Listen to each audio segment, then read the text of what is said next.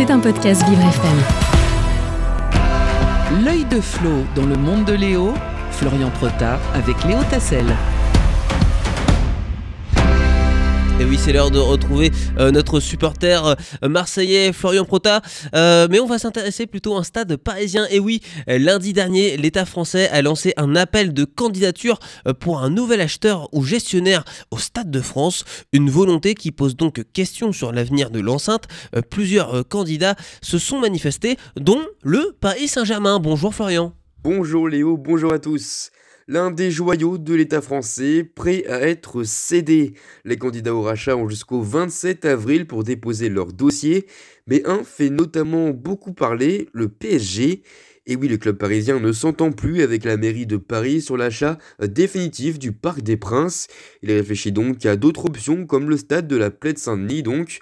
Une société a même été euh, mandatée par le club de la capitale pour connaître le réel impact de ce déménagement. On ne s'interdit rien, avait même déclaré la ministre des Sports sur ce potentiel rachat. Mais ce n'est pas le seul candidat potentiel. Nos confrères du journal L'équipe ont révélé au début du mois que l'enceinte sportive pouvait même être cédée à la FIFA. Le président de cette fédération, Giovanni Infantino, a même été reçu par Emmanuel Macron à l'Elysée en février dernier.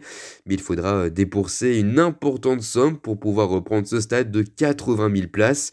Et oui, il est estimé à plus de 600 000 euros avec en plus des centaines de milliers d'euros de travaux. Ah, mais alors, quand est-ce que ce changement d'exploitation ou cette vente pourrait définitivement aboutir, Florian? Alors pour l'heure, nous ne pouvons pas nous avancer précisément sur les potentielles dates de ce deal, Euh, ça prendra forcément beaucoup de temps. En revanche, ces candidatures euh, pourraient être identifiées d'ici fin avril avec un rendu des offres à l'automne, un processus d'acquisition qui continuera l'année prochaine avec, on sait, une piste d'athlétisme qui sera installée pour les JO 2024.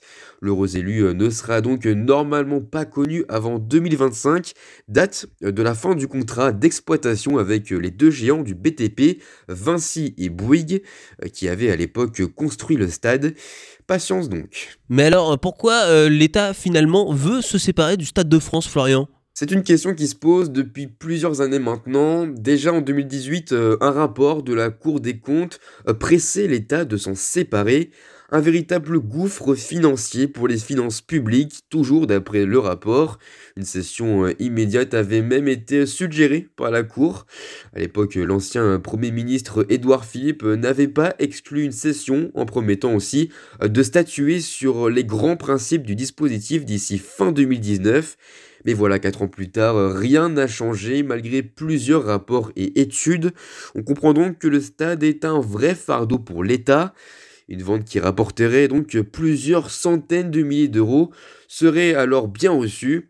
Attention tout de même à ne pas le vendre non plus à n'importe qui, car ce stade, on le sait, a une vraie place dans le cœur des Français. C'était un podcast Vivre FM. Si vous avez apprécié ce programme, n'hésitez pas à vous abonner.